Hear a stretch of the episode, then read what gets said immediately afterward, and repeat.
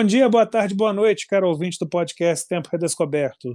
Aqui quem fala é o William, começando hoje mais um programa, no caso de hoje, o Ouve o Novo, no qual conversaremos sobre o documentário de 2021 The Velvet Underground, de Todd Haynes. E para essa tarefa, eu já convoco aqui o nosso colega de podcast, Fábio, para dar suas primeiras impressões. Olá, William. Olá, ouvintes. Assim, é muito bom né, poder falar sobre esse documentário, até porque, vou ser sincero, né, eu recebi com bastante surpresa esse projeto. Eu não sabia que esse filme estava sendo gestado, né, esse documentário. E foi até através de você, né, quando sugeriu isso como pauta para o nosso programa, que eu fiquei sabendo. E assim, recebi com muita alegria, até com expectativa, né? Tanto pelo conteúdo. The Velvet Underground é uma banda mais que, que merece né, muito um documentário, merece ter a sua história contada, merece ter o seu lugar né, na história do rock ainda mais assentado. Embora né, não se trate, né, óbvio que não, né, de uma banda subestimada, né? Eu acho que não é esse o, caminho, mas eu acho que ainda pode mais, sabe? Eu acho que ainda merece uma visão, análises críticas, documentários. Ela ainda tem muita coisa a nos dizer. E, e também pelo diretor, né? O Todd Haynes, para mim, é um diretor muito interessante, com bons filmes e, e também com bons documentários musicais. Né? Eu vou até citar aqui o que ele fez também é, voltado né, para essa questão da história da música, no caso do Bob Dylan, né, que é Eu Não Estou Lá, que é um filme bastante interessante também. Então, por tudo isso, né, o programa de hoje, para mim, vem com essa expectativa, vem com esse sentimento né, de expectativa por esse projeto, de ter finalmente assistido, e também de poder falar dessa banda, embora a gente já tenha indiretamente comentado sobre The Velvet Underground quando gravamos o Discoteca Básica do Transformer, do Lou Reed, que era o vocalista do The Velvet Underground. Então, hoje o desafio fica em falar do documentário, né? Tentar me ater ao documentário mais do que a banda, né? Até porque eu espero que a banda venha estar futuramente em algum dos nossos programas, William. É, você falou muito bem, né? O Todd Haynes é um cineasta que desperta interesse. Eu, particularmente, não assisti muitos filmes dele. Eu comecei com Longe do Paraíso, depois assisti o Velvet Goldmine, Não Estou Lá, Carol, Preço da Verdade e o The Velvet Underground, finalmente, né? E é engraçado como que esse documentário, é, o mais recente, né, o The Velvet Underground, ele conseguiu me revelar um ponto comum em todos os filmes dele. É, desde o Velvet Goldmine, né, que é um, um, filme que aborda ali o cenário musical dos anos 70, e passando pelo Longe do Paraíso, enfim, andando, a gente poderia dividir os filmes assim, como releituras de épocas, né? Então, você tem o Longe do Paraíso e o Carol como uma releitura ali da América dos anos 50. Até o Longe do Paraíso lembra muita coisa do Douglas Sirk, né, desse cinema de melodrama. Você tem o Não Estou Lá e o Velvet Underground reportando ali uma fase dos anos 60. O Preço da Verdade, o Velvet Goldmine dos anos 70. Sendo que até o Preço da Verdade não lembra, eh, nos lembra esses filmes policiais americanos dos anos 70. Mas é interessante o que? É, em todos eles eu consegui, através do The Velvet Underground, colocar um ponto em comum todos esses filmes, é, me parece que o, a trama, o eixo narrativo, ele está muito voltado para o ambiente do filme. E quando eu falo ambiente do filme, não é nem a mise-en-scène ali, não. É o ambiente em que está sendo filmado aquele filme. Mas por que eu estou falando isso tudo, fazendo esse contexto todo para falar para o nosso ouvinte? É que se a gente for pegar esses filmes, é, em especial que a gente vai falar aqui hoje, eu não estou falando da obra, a gente tem aqui uma banda que está entre as principais bandas da história da, do rock, né? Muitos consideram ela uma das bandas mais influentes, se não a mais influente da história da música, do pop. Para quem não conhece, eu acho que o documentário ele coloca a banda como um fruto do meio. E eu acho que é isso no cinema do Todd Haynes. Os personagens são frutos daquele meio. É, é o, o contexto do meio ele é mais importante do que o personagem. É isso que eu quero dizer. Então, assim, isso me ajudou a visualizar essa amarração no cinema do Todd Haynes e que para mim parece fazer bastante sentido, né? Então, dito isto, e aí eu quero devolver a bola para você, o que, que, eu, o que, que eu acho que é interessante? É, é, eu começo com essa ressalva, mas eu vou falar de coisas positivas. É, eu senti que se fala muito de Nova York, se fala muito de arte, se fala muito de contexto. Mas afinal, por que, que o Velvet é grande? Eu fiquei com um pouco assim, sabe? É, me parecendo que ali é, o Velvet é o, o mínimo múltiplo comum dessas variáveis e vertentes dos anos 60. Enfim, é só um ponto para a gente já começar a discussão, eu acho que no melhor nível. Eu coloco esse ponto e quero te ouvir também outras coisas que você achou. Tem outras coisas para falar, mas de todo o documentário, o que mais me fica é essa ideia de cinema do Todd Haynes. Da história do, do, do documentário, da trama, do filme, da narrativa, sempre nos revelar uma ideia de contexto de meio, de ambiente. Vou começar com a sua provocação, então, William. Eu não sei se você vai concordar comigo, mas até esse procedimento também já está presente no Não Estou Lá, né? Muito, até eu diria, né? De Sim. uma abordagem do Bob Dylan muito pelo é, por esse entorno, né? Por esse esse espaço, né? Que circunda o Bob Dylan, alguns personagens, né? É, eu vejo de duas formas isso, William. Eu acho que tem sim uma questão que diminui a importância musical. Não é que diminui, negligencia a questão musical do Velvet Underground. Mas, por outro lado, eu vejo também uma, um aspecto positivo nisso, sabe? Que é uma abordagem documental que me agrada no seguinte ponto, William. Não há aqui uma, primeiro, né, uma repetição de fórmulas de documentário que são muito lineares e acaba caindo num didatismo, como se a história de uma banda pudesse resumida né, numa descrição meio estéreo dos discos e das músicas e de quem entrou na banda, quem saiu, dos hits, né, uma coisa assim, como se fosse quase um trabalho meio jornalístico, né? Isso eu acho que é uma virtude do documentário do Todd Haynes, né? Ele sabe que ele está fazendo cinema, talvez seja o, o preço que ele está disposto a pagar, né, por isso, né, no sentido de transpor aquela realidade para uma linguagem visual e me parece que ele tem um fascínio muito grande por essa pop art, por essa por esse rock vanguarda, vamos dizer assim, né? E ele acaba encontrando nesse caminho um meio para construir a identidade visual do documentário. Né? Então a gente vai perceber isso muito nas imagens, na forma até como ele monta as imagens também. Eu acho que tem alguns paralelos interessantes com algumas obras do próprio Andy Warhol, né? no sentido de repetição, é, de rosto.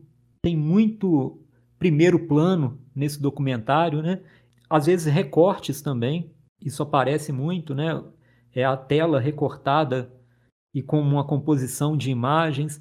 Então me parece que ele sacrifica esse aspecto mais em busca de um da essência da banda, vamos dizer assim, né, como você bem colocou, né, do porquê o Velvet é realmente grande, e ele se permite fazer uma criação, criar um duplo, vamos dizer assim, né? O que seria um filme sobre o Velvet Underground, né? No sentido formal, né, não de conteúdo. Então eu vejo o documentário muito por esse sentido, né? Uma tentativa de estabelecer um diálogo formal com aquilo que a banda fez, né?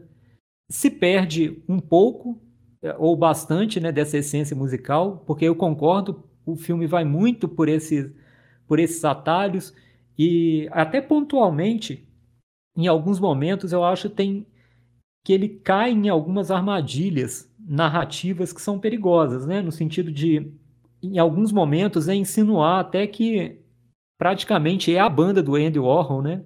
Os, os integrantes do Velvet Underground são mais são uma espécie de pupilos que ficariam perdidos, né, sem a direção do Andy Warhol, quando eu não acho que é bem assim. Né? Eu acho que os integrantes do Velvet têm uma, uma capacidade musical, né? tem até uma, uma maturidade de proposta que se coloca desde sempre, né? E às vezes isso me parece um pouco esquemático ali no filme. E, e além também de questões assim que, que são mais complicadas até do ponto de vista do modo como Lou Reed é retratado no filme, né? Que ficam pontas soltas, eu acho, sabe, William? E ele não tem preocupação em entender que esse filme também é um registro da banda que vai ficar para a posteridade, sabe? Por mais que ele, ele se encaminhe para essa proposta né, mais formal do documentário, né, como eu disse aqui, de estabelecer esse diálogo, ao fim e ao cabo é um documentário. Né? É um documentário, é, é uma obra que retrata uma banda que existiu e que ele, querendo ou não, vai ficar como um registro da história dessa banda. Né? E aí, em alguns momentos, eu acho que esse registro tem pontas que eh, ficaram mal colocadas. De fato, né, eu concordo contigo nesse sentido, né, de que se sacrifica algo para essa montagem formal, né, mas ao mesmo tempo tem ali também uma, uma questão cinematográfica que a gente não vê, né, uma ousadia, não sei se é ousadia, né, mas vê um, uma proposta cinematográfica que a gente não vê normalmente nos documentários, né, que acabam ficando mesmo uma questão mais esquemática, quase como um registro meio jornalístico e visual da história de uma banda, de um músico, seja lá do que for.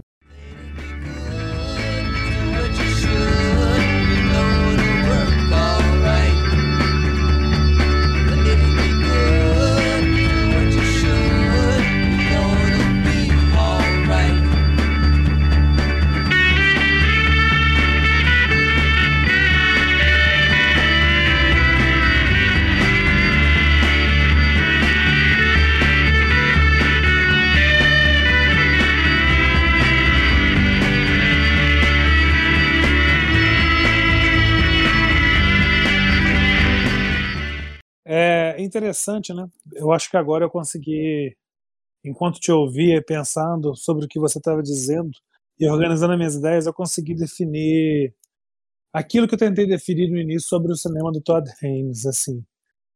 E aí eu acho que eu vou tentar resumir para eu mudar também a página e falar de outras coisas, senão eu vou ficar muito redundante. Então, assim, para mim, um cinema do Todd Haynes é esse cinema de personagens centrípetos, no qual o lado de fora, o, o exterior, vai para dentro do personagem, influencia esse destino do personagem. Não são personagens centrífugos, senhores de seu destino e que ditam regras do seu entorno para criar um, um viés totalmente diferente. Assim, só para a gente fazer um, um, comparativo, eu mudar de faixa, né? Vamos falar assim, já que a gente está falando de um documentário de música, é, é como se o Todd Haynes fosse a aresta contrária de cineastas como Glauber Rocha e John Cassavetes, que são cineastas de personagens centrífugos, no qual a explosão do personagem ali transborda para o filme. No cinema dele, não. É, é, toda uma questão de cenário, e atmosfera e ambiente e fato histórico que penetra dentro do personagem. Bem, dito isso, eu vou intercalar pontos positivos com pontos negativos, eu acho muito interessante todo esse contexto do, de Nova York dos anos 60. Temos ali o, o Jonas Mekas com os comentários assim bem interessantes. Para quem não conhece, o Jonas Mekas é um, é um cineasta underground. Não está na hora da dica, mas super recomendo. Tem pontos históricos e, e de, de uma pesquisa bastante interessante. Tem depoimentos que eu acho assim, John Cale, né, tá, tá falando, até começa assim um documentário abordando um, esse experimentalismo do John Cale, né, um, um galês, né, convocado ali para um programa, querendo provocar, né, e tocar 800 e tantas vezes uma peça do Satie, né? Então também tem essas tem essas excentricidades, né? Mas assim, ao mesmo tempo que as pontas estão abertas, como você disse, Acho também que o documentário deixa claro que, por mais que se tenha Andy Warhol, né, como um produtor ali que deu ideia e cabo para a banda, por mais que se tenha John Cale, né, esse músico, esse pianista, esse cara realmente brilhante, por mais que se tenha Nico, né, aquela personagem feminina, femme fatale mesmo dos anos 60, que apareceu no cinema no Doce Vida, e, e o Warhol conseguiu encontrar naquela mulher ali toda uma, uma representação né, de um estereótipo feminino. The Velvet Underground ele é em grande parte, o The Velvet Underground por causa do Lou Reed. Eu acho que realmente, assim, é o cara da banda. E isso eu acho que é uma coisa, assim, que eu achei bem legal, bem, bem bonito, assim, no documentário. Mas, é, que nem eu falei, eu vou intercalar pontos positivos com negativos. Eu tenho uma outra coisa, assim, que eu acho que é muito... Não me agrada tanto no documentário, no Velvet Underground. Eu acho o prólogo muito extenso, até começar a banda. Eu acho a preparação de terreno assim demora muito para que a história seja contada. A história mesmo da banda, né? É óbvio, existe toda uma preparação ali para fazer uma introdução naquilo que vai ser dito, mas eu achei assim um prólogo muito extenso e que aí eu já devolvo a bola para você para depois eu voltar em outro ponto e que aí eu acho que ele rouba minutos que para mim foram minutos que eu senti falta, né? de um aprofundamento do Loaded, por exemplo, última banda, último álbum da banda com o Lou Reed. Acho que ele aborda pouco o Loaded e isso para mim é um, é um, é um pecado, né? É, é engraçado assim. É, você falou sobre essa história do da música, né, na, na, obra do Todd Haynes, né?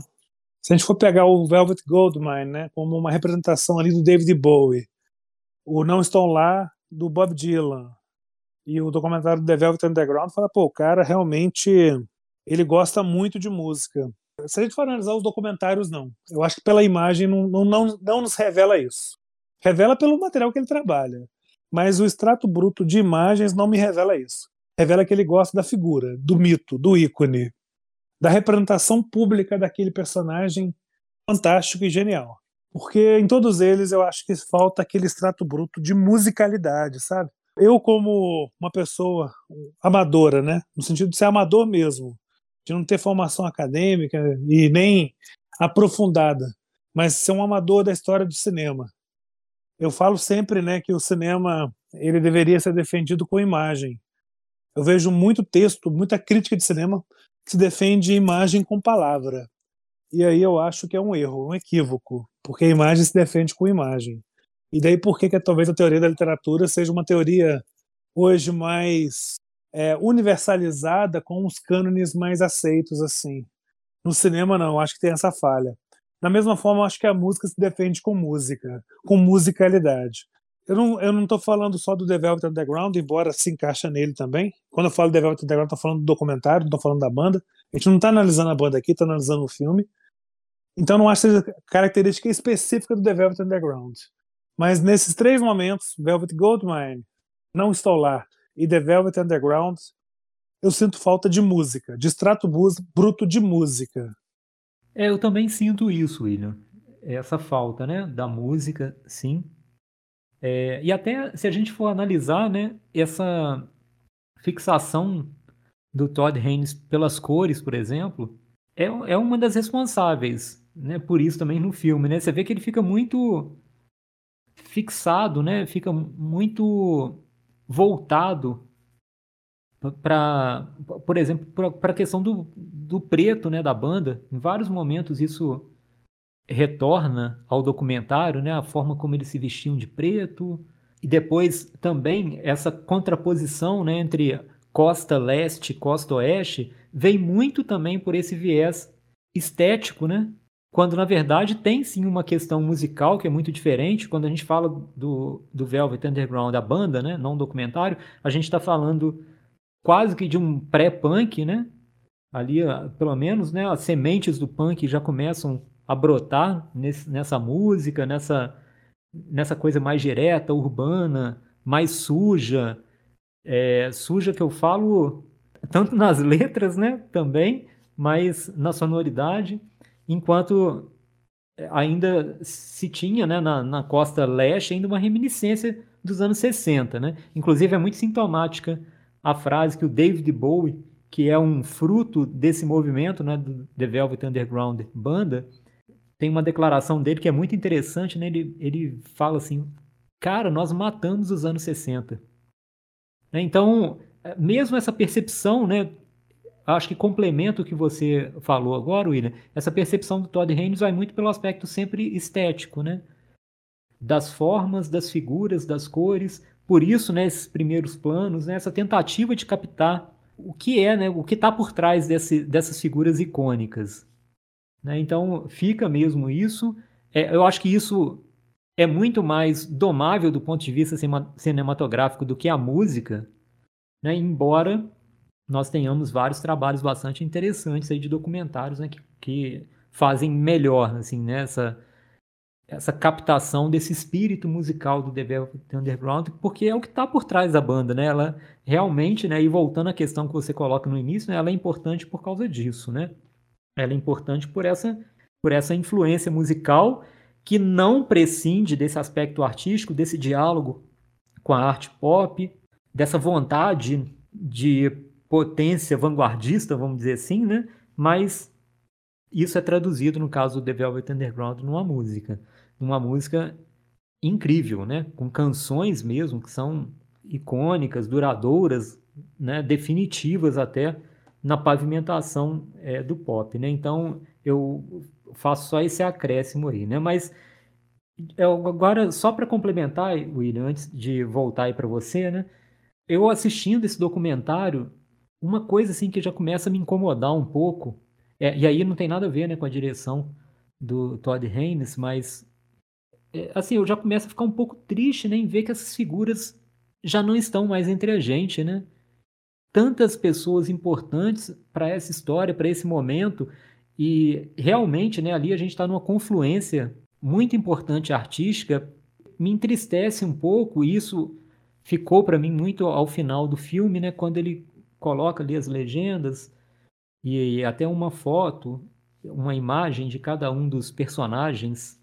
E aí eu acho que até vale a gente falar que são personagens mesmo, né, nesse documentário. Assim, a maioria, né, metade da banda já foi, já faleceu.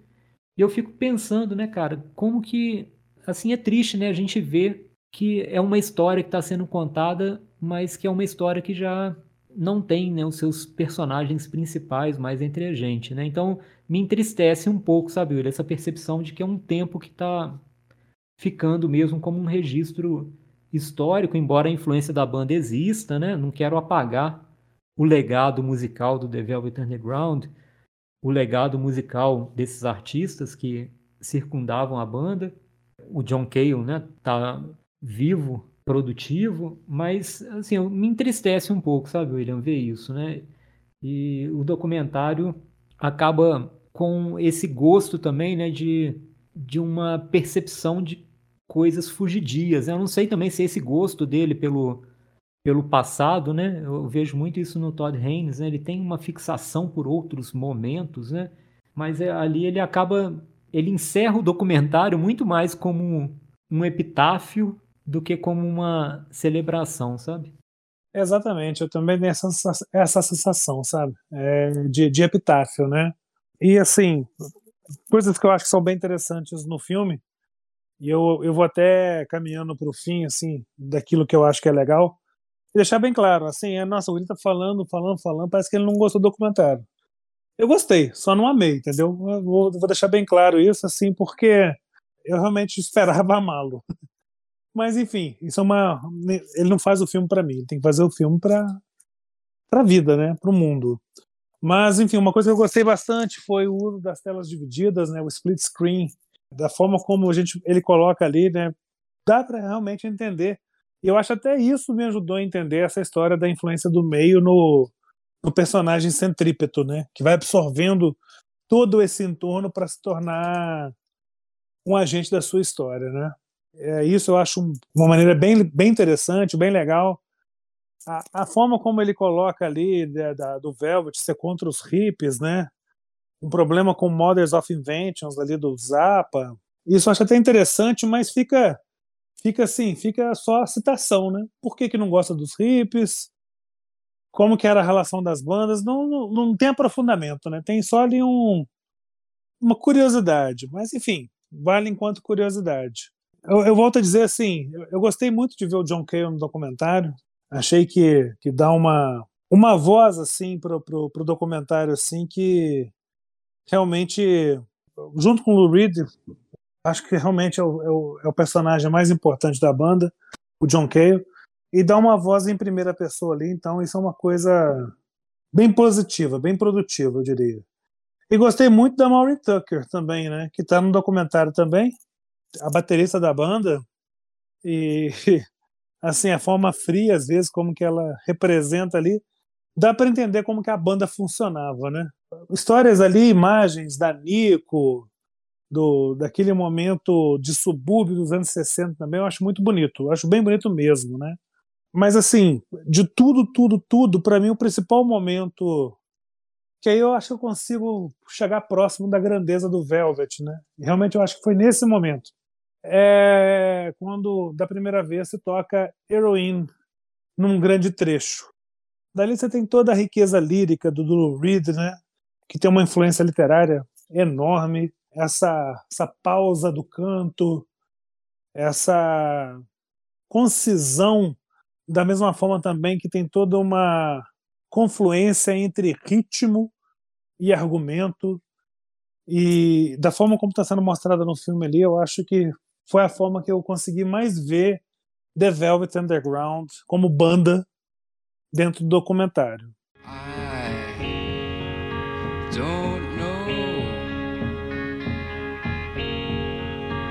just where I'm going.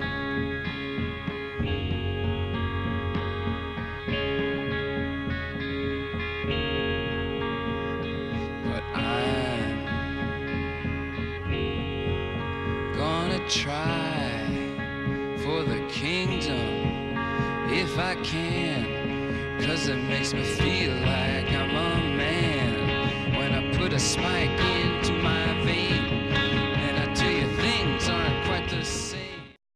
Lamento de novo se comentar muito pouco sobre o Loaded, que eu acho que é um disco subestimado, mas enfim, não precisava ser tão subestimado pelo documentário eu acho também assim que uma abordagem melhor da Nico se fazia necessário, sabe? A Nico ficou como uma mulher bonita ali, a artista, e se falou pouco da cantora. Até fala, né? Fala que ela canta bem, tudo assim. Eu, eu, eu gostaria que fosse um pouco mais aprofundado, mas isso é uma, é uma vontade minha. O filme, volto a dizer, ele não é feito para mim. Bem, mas de ouve novo, Fábio, da minha parte aqui eu já encerro e já posso até ir para dica. Fica só uma coisa interessante, né? A gente já fez alguns programas O Ouve o Novo, e o nosso ouvinte que nos acompanha nessa jornada há mais tempo e já ouviu os outros, o Ouve o Novo, até agora, até agora, tá? É, eu acho que os, o Ouve o Novo dos, das músicas, né? No caso, Bob Dylan e Fiona Apple, se saíram melhores do que o Ouve o Novo do cinema. Que a gente está falando hoje aqui do The Velvet Underground, mas isso é só um momento, uma, um ponto específico. Beleza, William. Eu vou fazer então um encerramento muito rápido. Agora até falando também um ponto que eu gosto, ainda também nessa dialética, eu acho que a gente compartilha esse sentimento, né, de, de avaliação do documentário.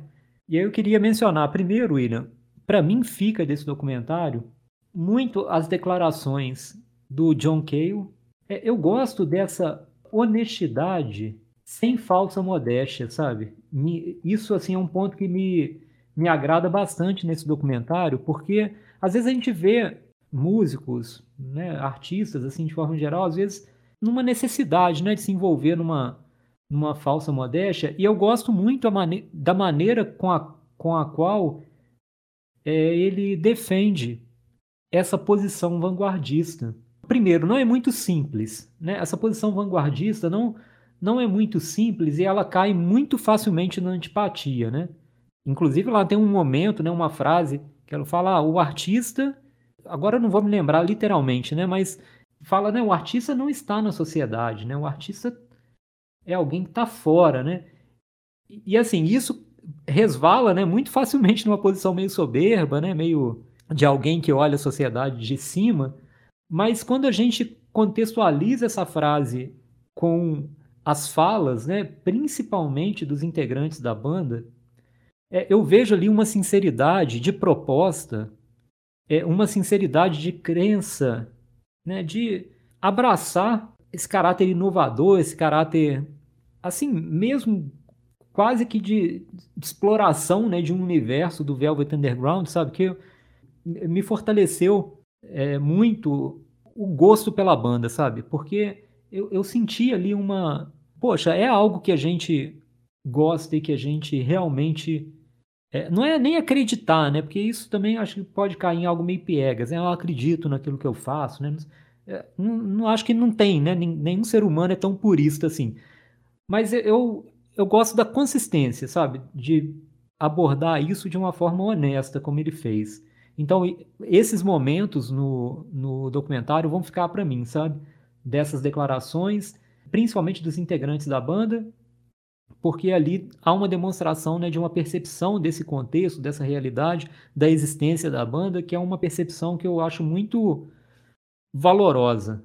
Outra coisa que fica para mim de positivo, William, no documentário, é a forma como ele traz para a gente esse contexto, esse ambiente, né? essa Nova York do final dos anos 60 e início dos anos 70, nos objetos, nas cores, nas roupas, né? Isso eu acho muito bacana também e como isso é construído na, nas imagens do documentário, né? Então fica também para mim essa iconografia, vamos dizer assim, né, do documentário ao retratar essa Nova York muito singular, né? Muito singular, assim, na, naquele momento, é, muito singular nas atitudes das pessoas. Então eu, eu gosto também bastante disso. Agora, com relação a um ponto negativo, né? Eu acho que algumas vezes ele faz algumas concessões no documentário que parece que é uma necessidade de colocar algo, como você mencionou aí, né? Que não é aprofundado e fica aquela coisa meio comezinha, né?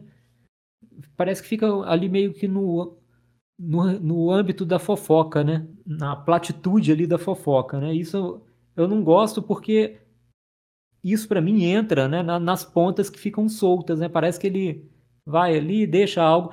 Eu não sei nem se é algo que está mais no campo da desatenção. Né? Ele vai ali, aquela fala. Talvez ele esteja mais preocupado com o gesto da pessoa naquele momento do que com o que ela está falando, né? E parece, não, eu quero colocá-lo agora na imagem porque essa pose aí é muito bacana e tal.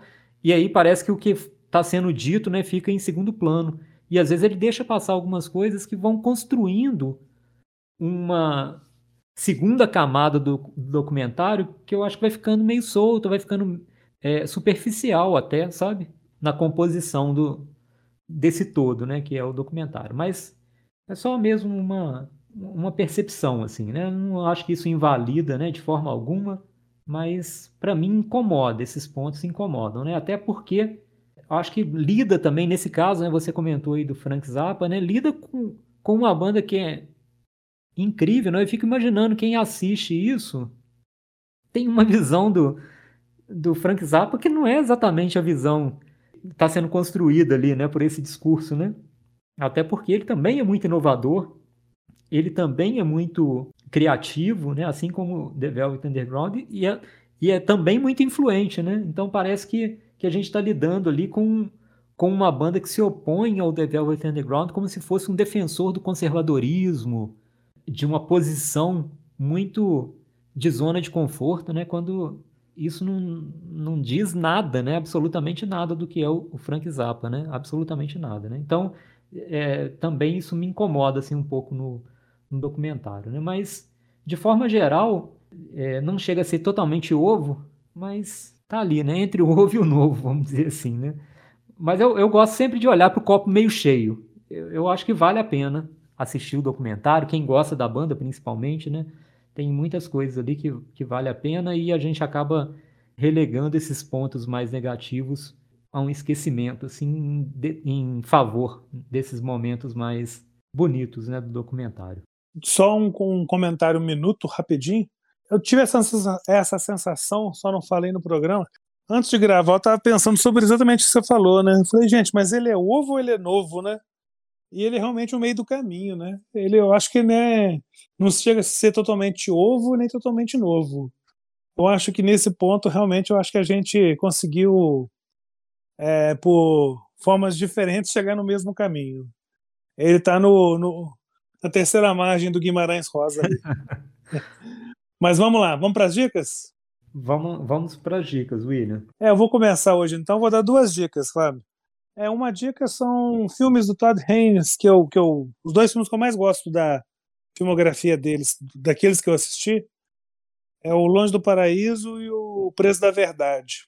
Eu acho que retrata o melhor Reigns para mim, sabe? É, no qual eu consigo ter mais argumentos de defesa e achar realmente um cara mais experimental, um cara mais inventivo. Essa é a primeira dica. E a segunda dica, para quem gosta de documentário de música, eu acho que não é tão fácil de achar, mas pode ser que encontre no YouTube, ou sei lá, né, até mesmo DVD para vender. É, é uma série sobre álbuns chamada Classic Albums, no qual se é analisado realmente a fundo álbuns importantes da história do rock. Então eu já assisti, sei lá, uns seis ou sete. Em todos eles eu gosto, é incrível. Assim, como que. Aí eu acho que realmente tem uma, uma noção do porquê que o álbum é importante. Até álbum que eu não gosto tanto, eu consigo ver importância. E, e eu acho que é uma forma de se fazer documentário de música. Então, para mim, fica essas duas dicas. Bom, eu vou aqui tentar fazer um pouco de justiça dentro da minha limitação, né, o Frank Zappa, eu vou deixar como dica dois álbuns do Frank Zappa para tentar desconstruir um pouco essa visão passada ali pelo documentário, né, na minha leitura pelo menos, né? E eu vou dar como dica, né, dois álbuns até desse período aí do final dos anos 60. Eu vou dar como dica Absolutely Free de 1967 e Hot Rats de 69. Eu acho que são dois álbuns que dão uma dimensão muito boa da música sem limitações desse cara, né? Desse grande músico que foi o Frank Zappa, né? E são ótimas dicas mesmo, né? E realmente, assim, talvez seja até os meus dois álbuns favoritos do Zappa. Uma, um comentário para encerrar bem o programa, né? Mas, enfim, Fábio, eu acho que dadas as dicas oficiais, né, que são aquele, aquela hora marota, como você diz, a minha despedida hoje vai numa dica que já foi dada dentro do programa. É, o disco da banana é o mais famoso, White Light, White Heat é muito comentado, The Velvet Underground, capa preta é muito comentado. Mas, caro ouvinte, ouça também o Loaded. É um belíssimo álbum de rock. Só que é uma banda que estava em transformação. Não é a mesma banda do The Velvet Underground e Nico, o disco da banana. É uma banda em transformação e que assentou caminho para o Lou Reed ser o artista que ele foi, o belo artista, eu diria, que ele foi, em especial nos anos 70. Então, dessa forma, eu me despeço de você, caro ouvinte, e despeço de você, Fábio. Grande abraço. Um abraço para os ouvintes, um abraço para os ouvintes, um abraço também, William, e até o próximo programa.